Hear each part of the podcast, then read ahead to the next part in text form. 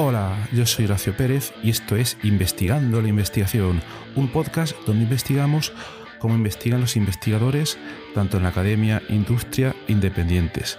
Todo ello mediante entrevistas y debates abiertos, técnicas y estrategias para mejorar todas las partes del proceso investigador y no menos importante, opiniones abiertas que espero llamen tu curiosidad y te hagan también reflexionar.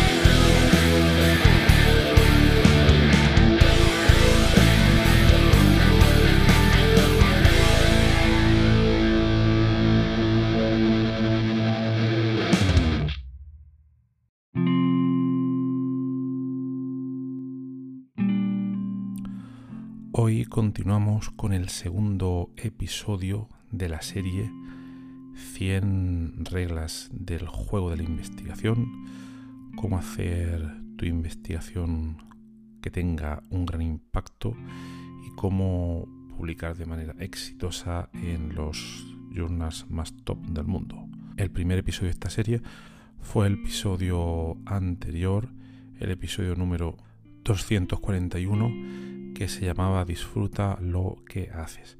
Pues bien, tanto ese episodio anterior como este, como otros más que van a venir a continuación, están basados en unas ideas que he visto muy interesantes en un artículo que leí hace poco, que me sugirió Twitter, que no es que lo estuviera yo buscando, pero me llegó por ahí y me pareció bastante mm, chocante e interesante porque es un artículo que trata de mm, destilar por su autor cuáles son esas 100 reglas como que más importantes, ¿no? Para poder mejorar en definitiva todos tus procesos de, investigación. Entonces, eh, lo he mirado por encima, tampoco me lo he leído muy en detalle. De esas 100 reglas que he leído, algunas me parecen muy buenas, otras creo que no merece la pena comentar y otras no estoy muy, muy de acuerdo en ellas. Pero me, me voy a centrar, tanto en este segundo episodio de esa serie como en muchos otros que van a venir a continuación, en comentar en, en detalle y desde mi propia experiencia cuáles son de estas reglas las que pienso que pueden tener mayor impacto para que uno pueda mejorar todos sus procesos de investigación. Entonces, como no lo cité en el episodio anterior, lo cito hoy un poco más en detalle. Este es un artículo del señor, eh, no sé si lo voy a poder pronunciar bien, Naya Brennan, y lo publicó en un journal, un journal un poco curioso que se llama Accounting, Auditing and Accountability Journal, eh, que bueno, no sé realmente de lo que va este journal, parece un poco de, mm, no sé, de dar a conocer cómo realizas tus procesos. No me he parado muy, en detalle a, mirarlo, tampoco me da, me da tiempo, pero el artículo es bastante interesante. Entonces os dejaré el enlace en la nota del programa por si lo queréis tener ahí para, consultarlo y ver un poco todas las reglas que comenta. Entonces hoy me voy a fijar principalmente en la segunda regla o punto, porque son 100 reglas que comenta en ese artículo y obviamente las comenta muy de, muy de pasada, ¿no? Entonces, esa segunda regla que comenta hoy es una regla que él denomina como, lo voy a decir ya directamente en castellano, una regla que se llama aprovecha tus fortalezas. Bien, esta es una regla muy interesante por varios motivos.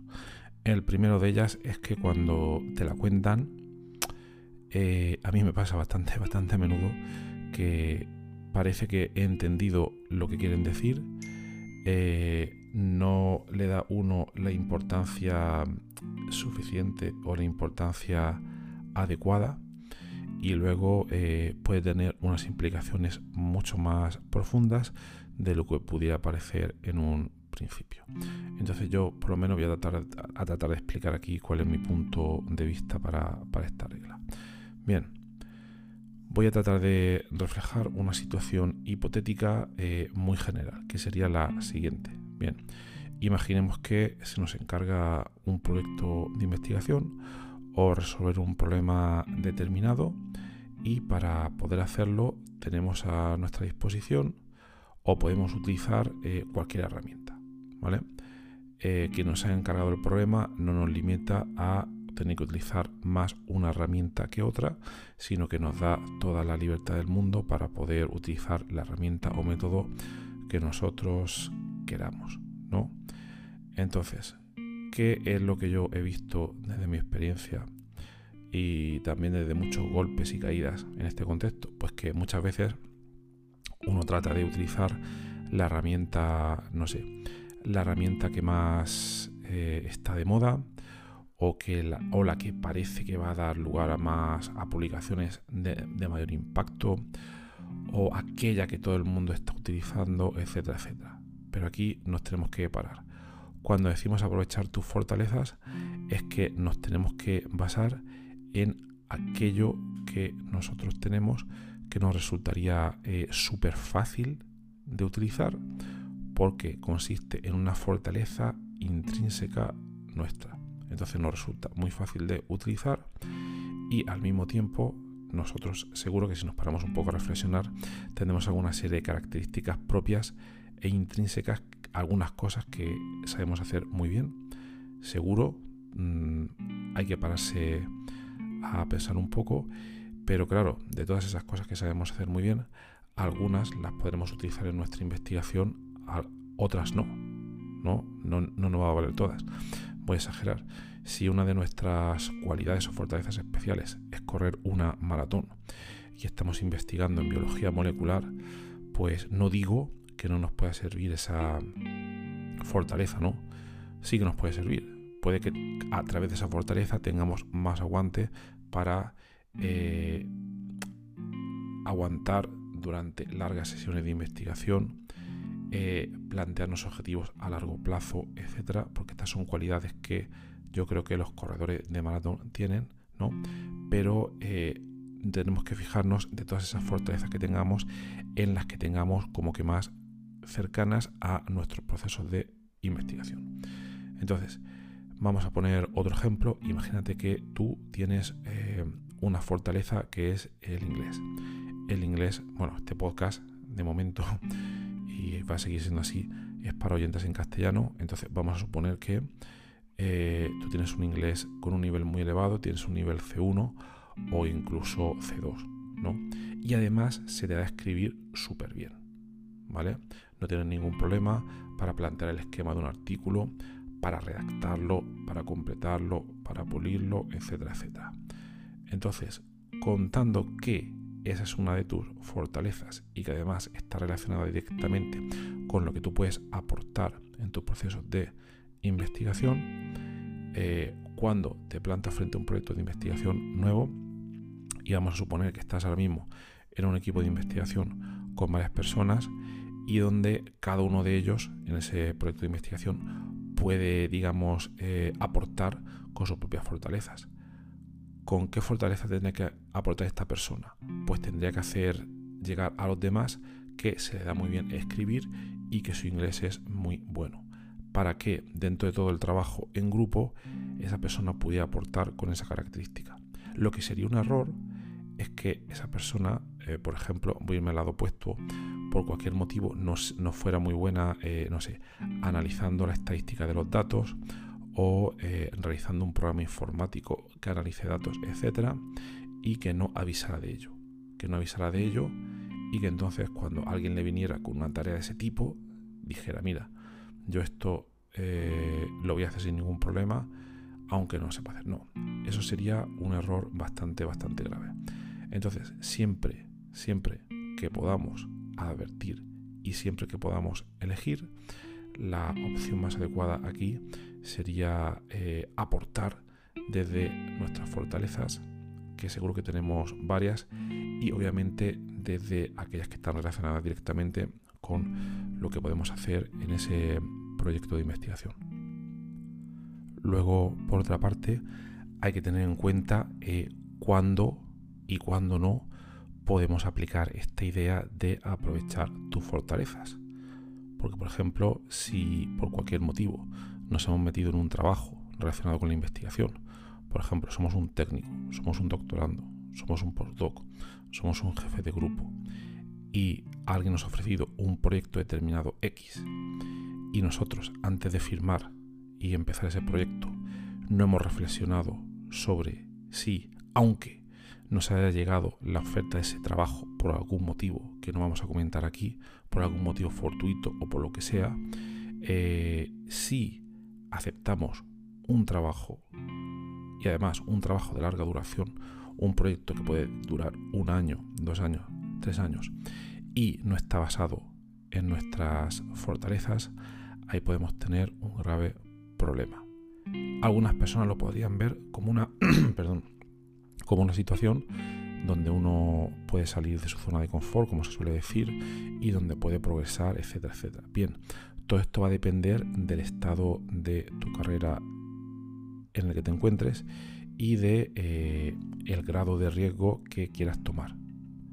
Dicho de otra manera, yo creo que lo importante aquí es ser totalmente consciente de lo que se está haciendo, ¿vale? Es decir, a la hora de aceptar ese proyecto, uno reflexionar completamente en las eh, fortalezas que tiene y por consecuencia también en las debilidades que tiene y cómo esas se reflejan en ese nuevo proyecto en el que va a trabajar o no durante un año, dos años o tres años. Muchas veces se da el caso y a mí pues me ha pasado. Yo soy muy de tirarme a la piscina y cuando comencé mi postdoc me ofrecieron un proyecto de dos años en el que no tenía eh, mucha idea. Por resumir mucho la historia, el 75% del proyecto era una tecnología totalmente nueva en la que yo no tenía ninguna competencia. Me gustaba, me parecía interesante y me tiré de cabeza sin darle más vueltas. Consecuencia, ¿qué es lo que pasó? Que durante los primeros dos años de ese proyecto no logré publicar nada. Prácticamente nada. Bueno, sí, salieron algunas cosas, etcétera, etcétera. Ya lo he comentado en algunos episodios previos de este podcast, pero no logré publicar nada. ¿Por qué? Porque durante esos dos años tuve que esforzarme muchísimo en adquirir unas destrezas totalmente nuevas para poder entender las técnicas que tenía que aplicar en ese proyecto, unos conocimientos que no tenía todavía. Y dice, sí, vale, es que puede ser una experiencia muy interesante para aprender y crecer como investigador y como persona. Vale, no pasa nada, pero creo que uno tiene que ser bastante consciente aquí de a lo que se está presentando porque eh, a veces por desgracia eh, la carrera investigadora nos puede suponer o nos puede forzar a publicar con mucha frecuencia y en journals de muy alto impacto. Entonces lo que quiero decir con todo esto, que si uno hace como yo, que se metió en este proyecto de dos años sin tener ni idea, que por lo menos sea consciente de los riesgos que está cometiendo y que después de esos dos años puede pasar perfectamente que no publique nada. Entonces aquí la clave es ser consciente de fortalezas, debilidades y de los riesgos que está asumiendo al participar en ese tipo de proyecto. Si se trata de una persona que no le importa nada asumir esos riesgos, entonces sin problema, adelante. Pero estamos hablando en esta serie de ser eh, productivo, entre comillas, y sacar una cantidad eh, relevante o alta de publicaciones, entonces aquí lo más práctico lo que tendría que haber hecho yo en ese momento sería bien, este proyecto no encaja en mis fortalezas, lo voy a rechazar y voy a coger otro. Mucha gente dice, oye, si pudieras volver atrás en el tiempo, volverías a repetir todo lo que te pasó. Y mucha gente dice, sí, sí, claro que, lo haría. Pues yo te puedo decir que si pudiera volver atrás en el tiempo, este periodo de dificultades que tuve, eh, lo hubiera evitado o lo hubiera cambiado de alguna manera. Bien es cierto que en una de estas situaciones de estar fuera de tu zona de confort aprendes muchísimo, aprendes demasiado, pero también, también puedes sufrir mucho al ver que te cuesta muchísimo hacer las cosas. Entonces, eh, esa sería mi recomendación y mi interpretación de la regla que comenta este paper, este paper de las 100 principales reglas para realizar una investigación exitosa y, cuya segunda regla, comenta el autor, es aprovecha tus fortalezas. Entonces, bueno, espero que haya quedado clara, que haya quedado clara esta opinión, pero básicamente sería eh, cada vez que nos vamos a embarcar en un proyecto nuevo, reflexionar antes de nada, antes de firmar nada, cuáles son nuestras fortalezas y cuáles son nuestros puntos débiles, porque muchas veces vamos corriendo por la vida y no nos paramos a pensarlo, y si esas fortalezas y debilidades, cómo nos pueden facilitar la vida o empeorarla dentro de ese proyecto que vamos a hacer debido a los requerimientos que tiene, y una vez somos conscientes, ya decidir si queremos dos años o tres años de una alta productividad utilizando nuestros puntos fuertes o si por el contrario queremos mm, una experiencia, eh, digamos, eh, no loca, pero sin saber lo que va a pasar, una, una aventura, ¿no? Eh, a costa de sacrificar esa, esa, productividad, pero forzarnos también a aprender muchas cosas dentro de ese proyecto donde no controlamos nada. Al final todo es una decisión que tiene que tomar cada uno. Bueno, pues nada, espero que os haya sido interesante este episodio, esta reflexión. Si queréis comentar sobre él, os podéis venir a nuestra comunidad de investigadores en WhatsApp en horacio-ps.com barra comunidad y podemos seguir continuando la discusión sobre todos estos temas. Y bueno, espero seguir realizando más episodios sobre esta serie en los próximos episodios. Y nada más, que tengas un maravilloso día y hasta luego.